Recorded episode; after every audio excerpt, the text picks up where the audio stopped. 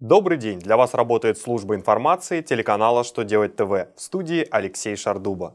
В этом выпуске вы узнаете, как изменилась ключевая ставка банка, чем грозит арендатору задержка оплаты аренды по вине банка, нужно ли платить транспортный налог на конфискованный автомобиль.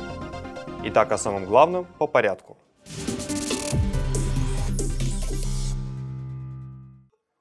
Центробанк снизил ключевую ставку с 10 до 9,75% годовых.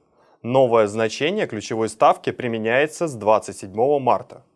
Напомним, что с 1 января 2016 года ставка рефинансирования приравнена к ключевой ставке. Поэтому изменение ключевой ставки влечет за собой и изменение ставки рефинансирования.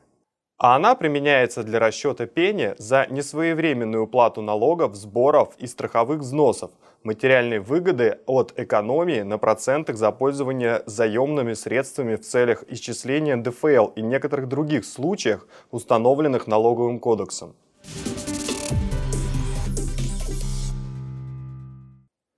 Арбитражный суд Московского округа согласился с арендодателем, который требовал расторжения договора из-за несвоевременной оплаты аренды.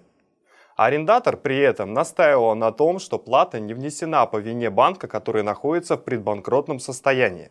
Суд разъяснил, что даже если платежи не поступают арендодателю по вине банка, это не является основанием для освобождения арендатора от обязанности своевременно оплачивать аренду.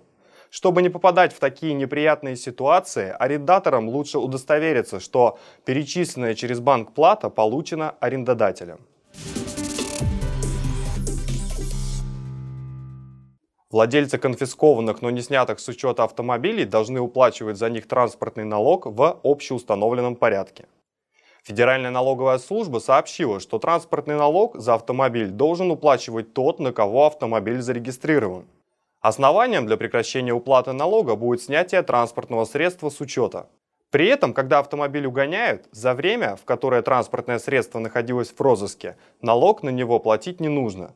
На конфискованные автомобили подобные льготы не распространяются. Это значит, что даже при невозможности использовать автомобиль, его владелец должен уплачивать транспортный налог.